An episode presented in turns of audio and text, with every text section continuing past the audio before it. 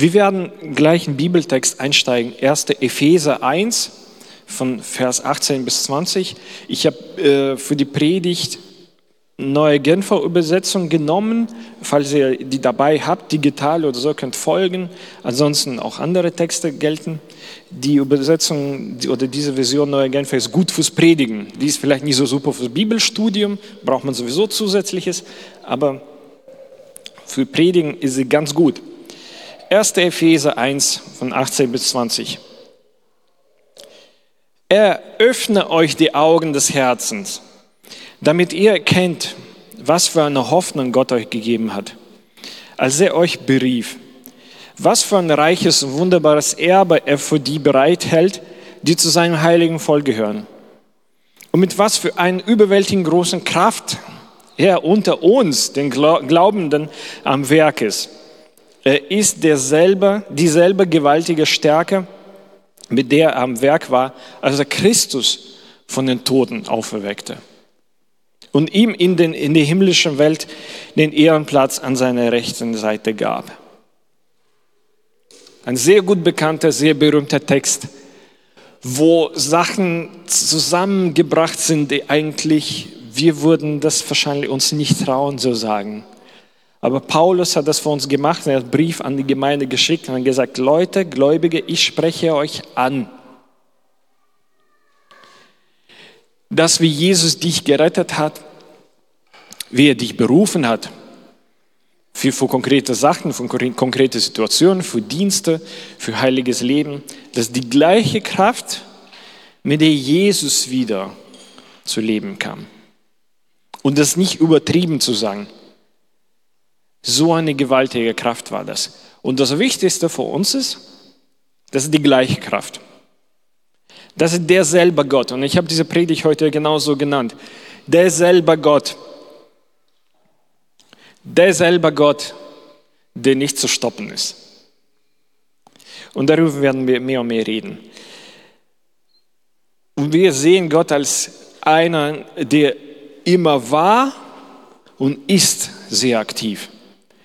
Wir sehen sehr viele Zeugnis aus der Bibel, sehr viele Situationen, wo es erwähnt ist, wo Gott tatsächlich sehr aktiv, sehr von sich aus was geplant hat, durchgezogen hat, tatsächlich was gemacht hat. Und er ist immer noch so auch geblieben. Er war immer am Wirken, um seinen Errettungsplan zu gestalten. Das alles so zu ermöglichen, dass Jesus kommen kann auf diese Welt.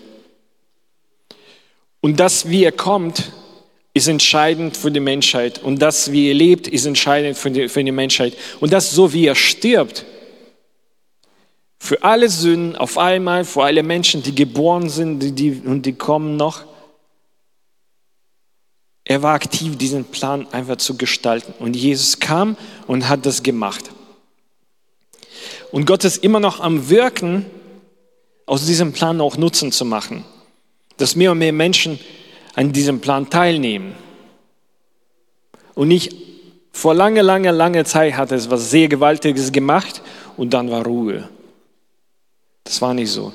Er hat ermöglicht, dass er weiterwirken kann und uns, uns, uns, uns, uns und die geboren werden auch in diesen Plan einrufen kann und sagen kann, du bist Teil von dem Plan, profitiere davon, ich lade dich ein. Nimm teil an meinem Sieg.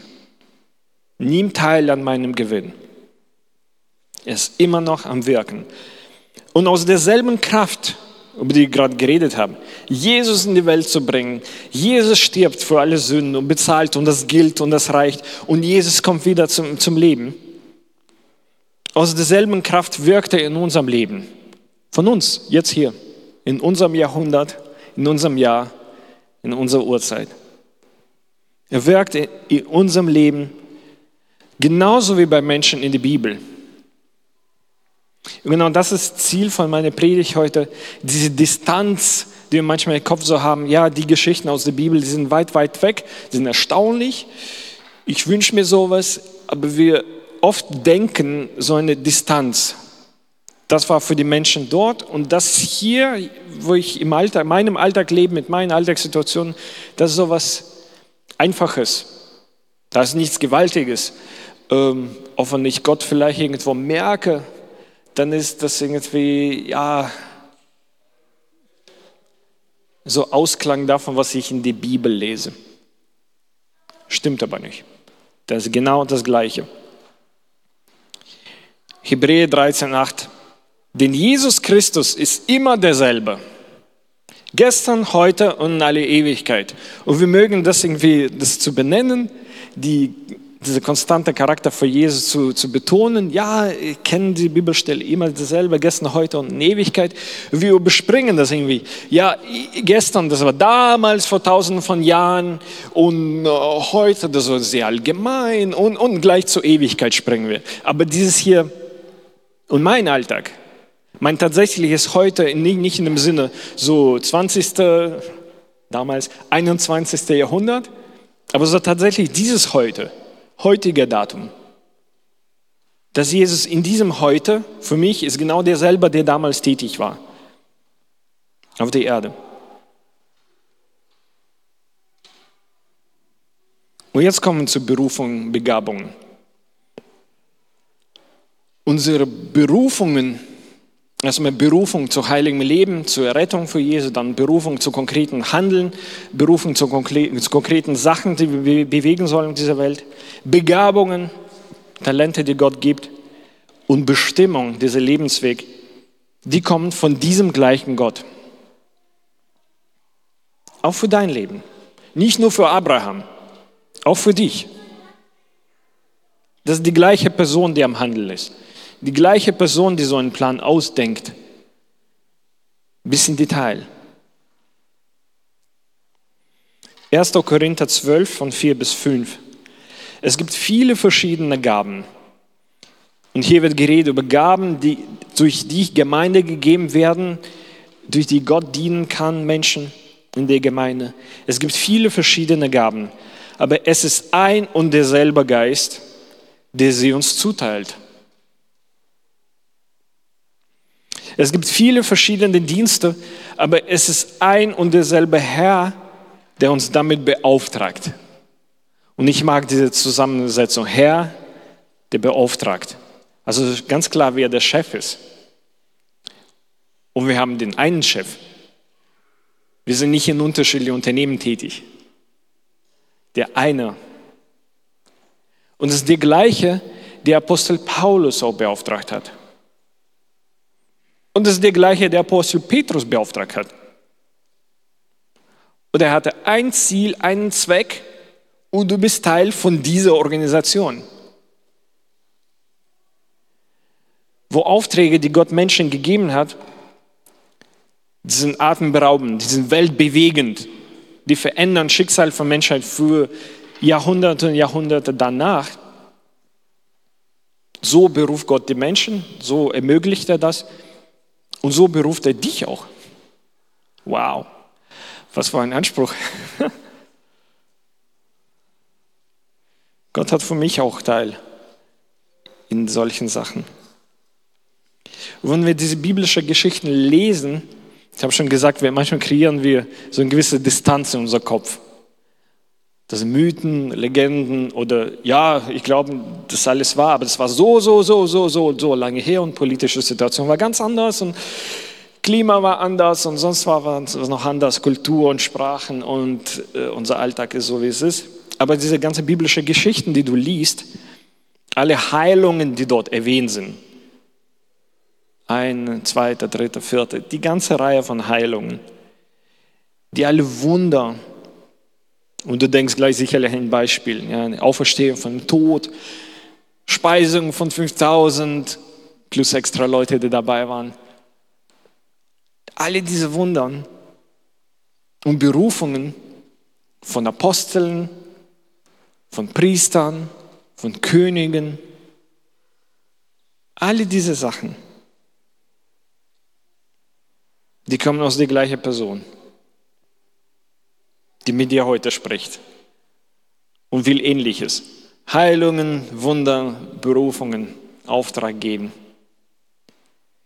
In anderen Worten, lass uns das einfach simpel machen. Gott, der Apostel berufen hat, beruft auch dich. Und das setzt alles in so eine richtige Perspektive. Und manchmal romantisieren wir ein bisschen den Apostel Paulus und Apostel Petrus, meinen, wow, was sie da gemacht haben. Das kann keiner wiederholen. Und die waren echt super drauf. Oder wenn wir hier bei uns in unserer Zeit denken, ja, was der Bruder Reinhard erreicht hat, das ist echt erstaunlich, das kann keiner. Damit gibt es ein Problem. Der ganze Erfolg von Apostel Petrus, Apostel Paulus, Barnabas, von Jesus auf die Erde selber auch, von Reinhard Bonke, von allen anderen Evangelisten, die du hörst, von allen Leuten, die für Gott wirklich große Sachen bewegt haben. Der ganze Erfolg kommt aus der gleichen Person, die mit dir spricht und dich beruft und sagt, ich habe alles dafür, dass du diese Welt bewegen kannst. Wir sollen einfach diese Distanz wegdenken und an die Nähe von Gott denken. Eine Sache, die wir aus der Bibel ganz schnell lernen und lesen, wenn wir Situationen über Gott äh, lesen, äh, wenn wir Situationen lesen, wo Jesus zeigt, wie er ist, wie er handelt, was seine Prioritäten sind, womit hat er Problem, womit hat er gar kein Problem, dann lernen wir ganz schnell, Gott ist souverän und gut. Er ist absolut unabhängig von Umständen. Eher andersrum, Umstände sind von Gott abhängig.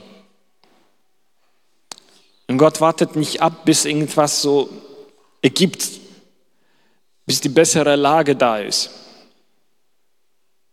Und gleichzeitig, er ist souverän, er ist wie ein Eisbrecher, der einfach nach vorne seinen Kurs schiebt. Und wenn Menschen so sind, dann haben sie Tendenz, Leute nach links, rechts dann schieben und verletzen oder zu ignorieren oder gar nicht wahrzunehmen. Gott ist aber gleichzeitig gut. Das ist ja das spannende Göttliche, was keiner wiederholen kann. Absolut souverän sein, die ganze Macht, die ganze Entscheidungsmacht, die ganze Autorität, auch die Umstände zu ändern und gleichzeitig gut sein. Und gleichzeitig alle wahrzunehmen. Und die, die er wahrnimmt, und er nimmt alle wahr, absolut alle, die, die es gibt, alle Personen, die existieren, Gott nimmt sie alle wahr einzeln. Kennt jeden einzelnen von uns, kennt Anzahl von unseren Haaren in unserem Kopf, stehen in der Bibel. Und die Zahl ist unterschiedlich. Gott kann nicht so pauschal sagen, grundsätzlich 15.000 Haaren. Es ist unterschiedlich, leider. Und Gott kennt das. Jeden Einzelnen persönlich.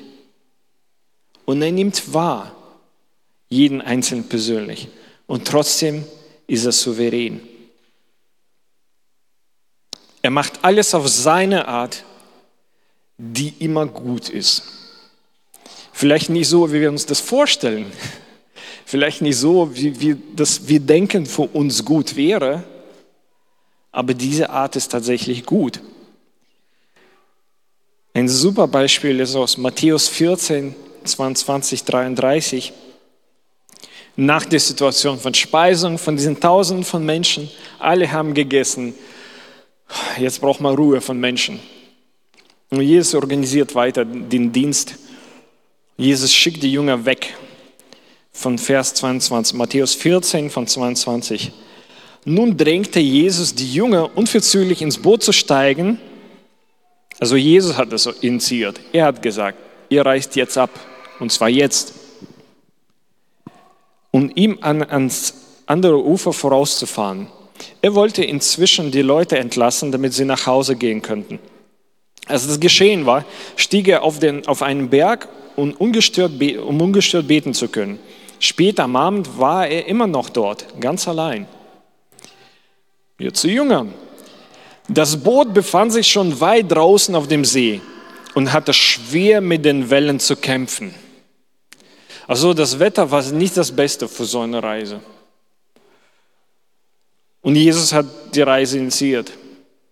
Er hat sie losgeschickt und hatte schwer mit den Wellen zu kämpfen, weil ein starker Gegenwind aufgekommen war.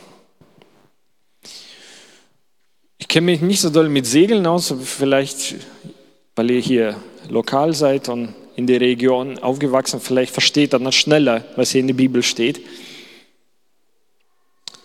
Das Boot befand sich schon weit draußen auf dem See und hatte schwer mit den Wellen zu kämpfen, weil er ein starker Gegenwind aufgekommen war. Und sie sollen rüber. Und das klappt nicht so gut. Nicht so gut. Und das dauert. Weil es geht nicht so schnell, wie sie sich vorgestellt haben. Und dann weiter lesen wir. Gegen Ende der Nacht. Und diese gegen Ende der Nacht die Interpretation ist davon zwischen 3 und 6 Uhr nachts oder morgens. Ungefähr dann. Ich weiß nicht, wie du drauf bist, so eine Uhrzeit nachts. Hm, ich nicht so. Nicht so super. Ich brauche meinen Schlaf, ich brauche meine Nacht und die Uhrzeit gehört meinem Gehirn zum Abschalten.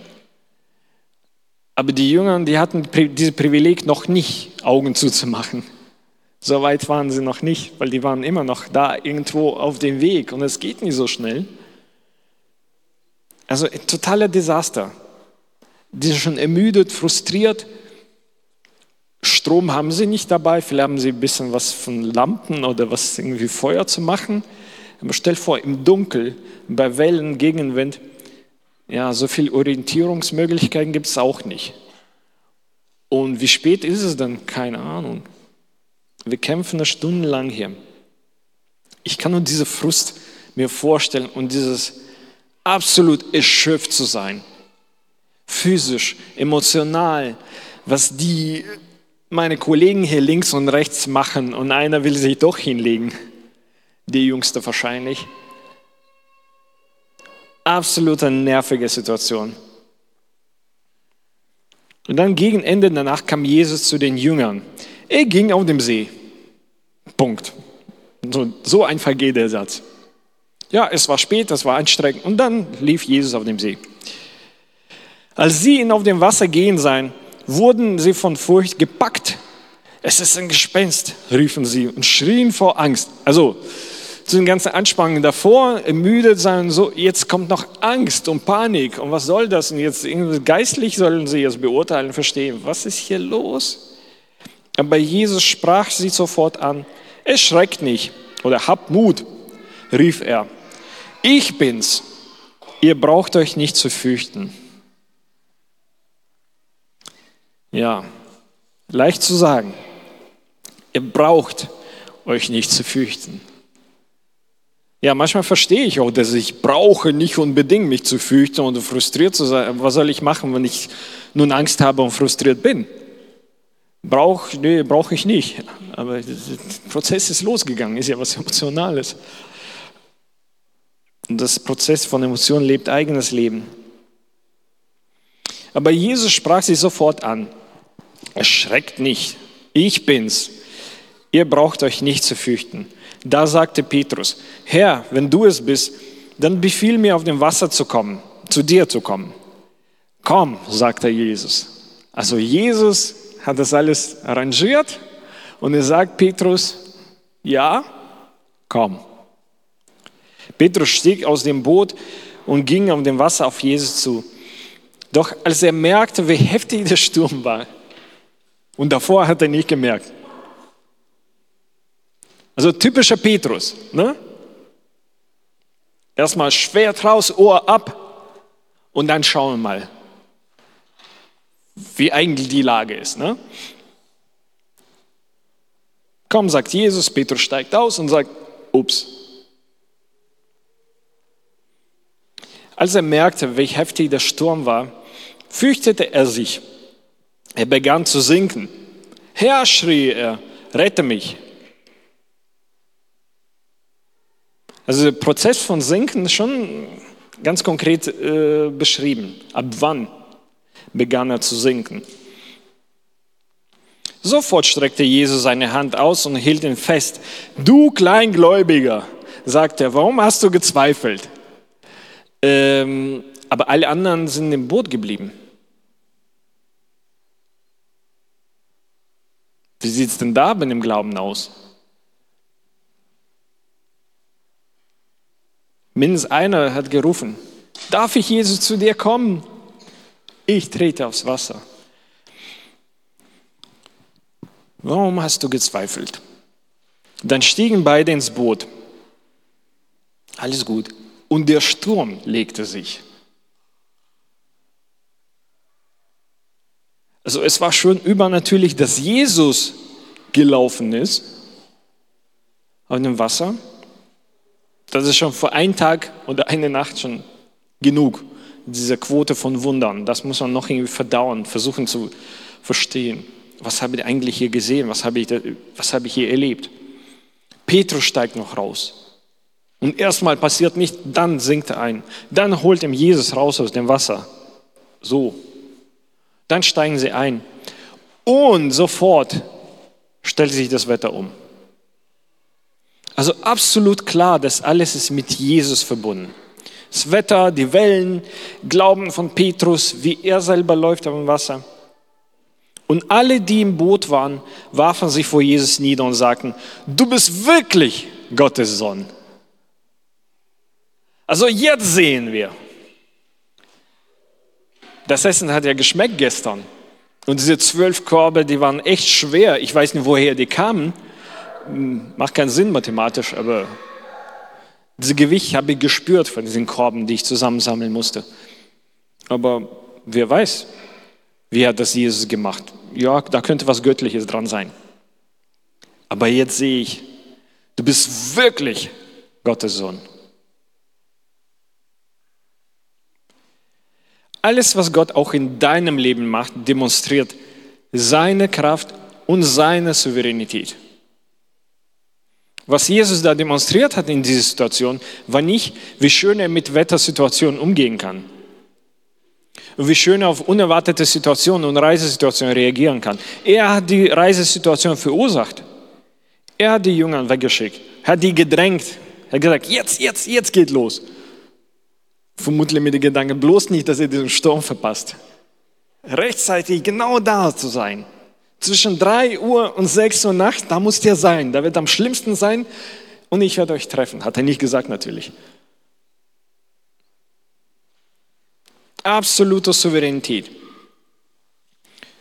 Und für uns Menschen können diese Wellen absolut überwältigen, wie für die Jünger, absolut emotional überwältigen und unnötig aussehen. Warum bräuchte man das? Können man nicht einen Tag abwarten, bei schönem Wetter einfach drüber reisen? Logistisch macht das nie so viel Sinn. Also für Gott ist absolut alles in Ordnung. Er ist der Ursache, er behält die Kontrolle. Und für uns, oh, mir geht so und so damit, warum? Das Ganze. Typisch, ne? Kennen wir aus unserem Leben. Ich erzähle euch was aus, aus meinem Leben.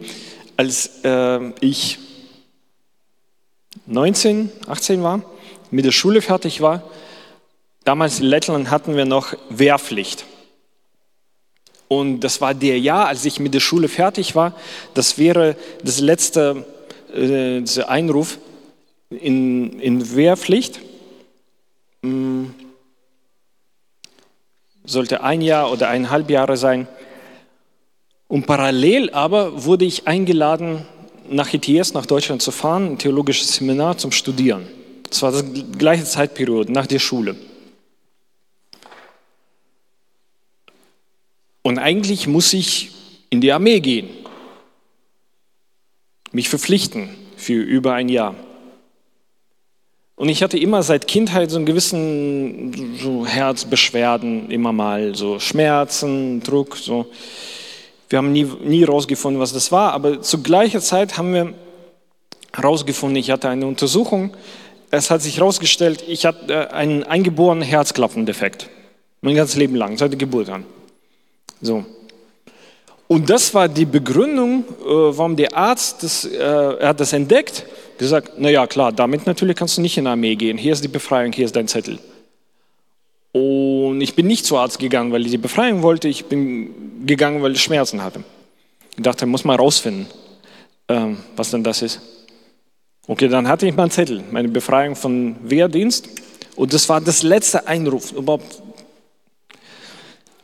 Ich habe das leider verpasst, nicht in Armee gegangen, aufgrund von einer Erkrankung. Und keine jetzt leichte Erkrankung, Plattfuß oder sowas.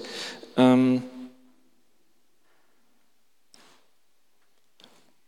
und dann kam es doch dazu, dass ich in die Bibelschule fahren könnte. Und kurz vor der Abreise habe ich noch eine Untersuchung gehabt. Ähm, kurz vor Abreise nach Deutschland noch, noch, noch mal bei Ärzten checken. Und dann sagt mir der Chefarzt, mm, nö, mit dir ist alles in Ordnung. Ich so, wie denn? Was mit diesem eingeborenen Defekt? Ich so, ich sehe da keinen Defekt. Und das ist ja kein hier irgendwie Arzt, das ist der Chefarzt. Ich sehe da keinen Defekt. Ich sage dem, na, ich habe ja nichts gemacht. Ich war nur zwei Monate davor in Norwegen als Hausmeister gearbeitet, komme ich nach Hause, untersuche ihn, lass mich bei Arzt untersuchen. Er sagte, du bist jetzt gesund. Hm, okay. Wirklich bin ich gesund? Er sagt wirklich. Und wenn ich dein Herz anschaue, so vom Zustand von deinem Herz, wenn ungefähr in deinem Alter so zehn Jungs hinstellen würde, ihr musst alle so ein paar Kilometer rennen, du würdest wahrscheinlich vorne sein, weil die alle rauchen und trinken und so. Du bist ja fit. Ich dachte, was redet er da? Weil eigentlich, ja, ich war okay gesund immer, aber nie der Sportler. Und, lacht meine Frau, weil das stimmt. Ich war eher nicht der Letzte, aber einer von Vorletzten ne, im Sportunterricht, die dann eventuell ankamen und dann im Gras lagen, meine Lunge, ich kann nicht mehr atmen. Und dann sagt mir der Arzt, wenn ich den Zustand von deinem Herz sehe, Du wirst wahrscheinlich vorne sein. Und seitdem, seitdem dem Tag hatte er eigentlich nie Beschwerden mit meinem Herzen. So wirklich was Ernstes. Wenn wirklich Belastungen da sind, ich glaube, ja, ist normal. Komme ich da raus und denke, okay, ich bin jetzt auch noch zusätzlich gesund. Erstmal, ich musste nicht in Wehrdienst gehen, ich kann jetzt in Bibelschule fahren und ich fahre als Gesunder, nicht als Kranke.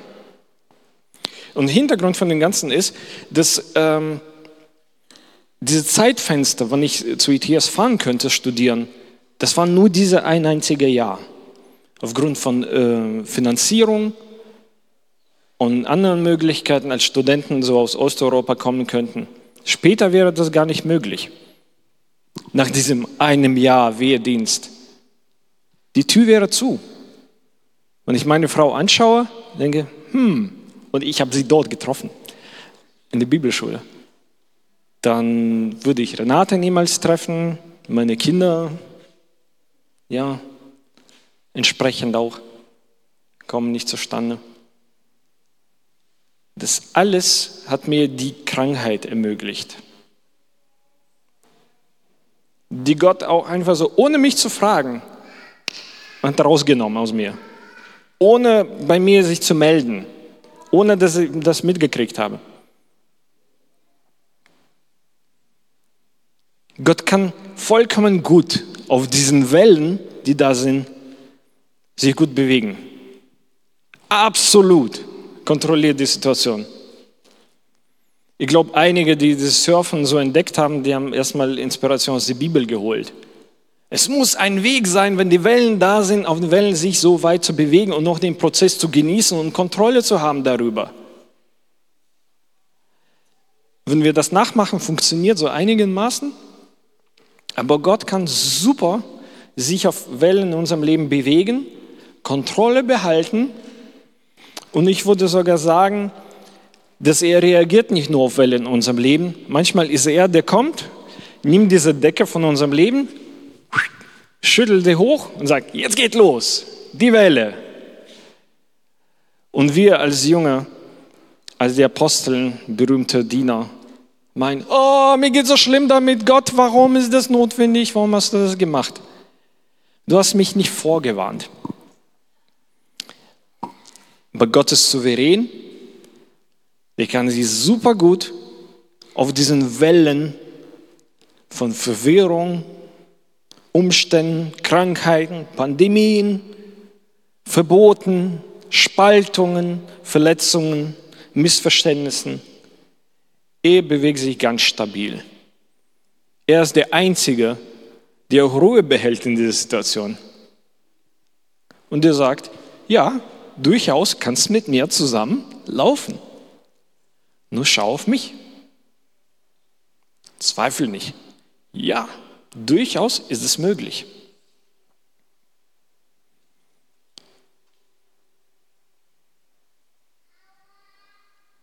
Er war gut und er ist gut und er wird, er wird ewig gut sein. Er ist nicht nur effektiv und erreicht alle seine Ziele. Gott ist nicht der, der immer effektiv war, ist effektiv und ewig effektiv sein wird. Er war gut, er ist gut, er wird ewig gut sein in allem, was er macht. Und manchmal wir Menschen vereinfachen dieses Gut. Es wird alles gut. Es ist schwer, Jüngern im Boot zu erzählen, es wird alles gut. Es wird sicherlich nichts Schlimmes passieren auf dieser Reise. Das Wetter sieht so gut aus. Hauptsache helle Gedanken haben, dann wird alles super. Oder wie wir uns vorstellen.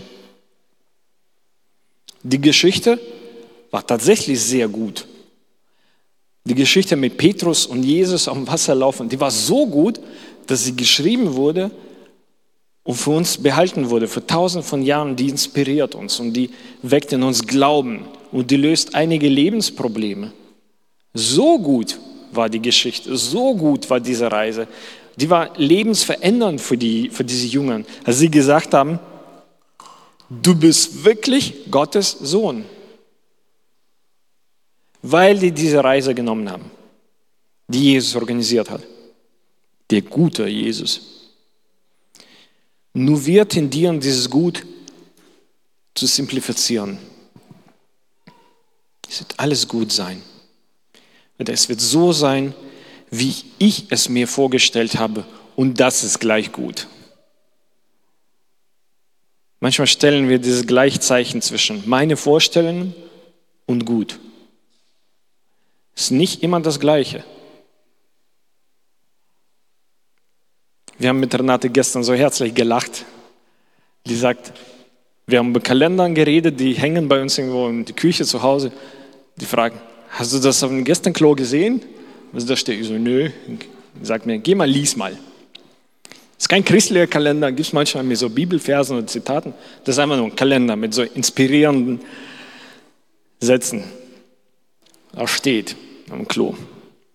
Atme einfach durch und sei gewiss, es wird alles wieder gut. Atme einfach durch. Ja. Aber das ist manchmal die Art, wie wir versuchen, ein christliches Leben zu leben und auch andere Leute zu ermutigen. Es wird alles gut, einfach durchatmen, entspann dich. Es wird sicherlich so, so sein, wie du es dir vorgestellt hast. Du musst nur helle Gedanken haben. Und das nennen wir gut. Das ist ganz schön so flaches Gut. Es wird sicherlich alles wieder gut. Die Komplexität von diesem Gut bei Gott ist aber viel reicher, viel tiefer.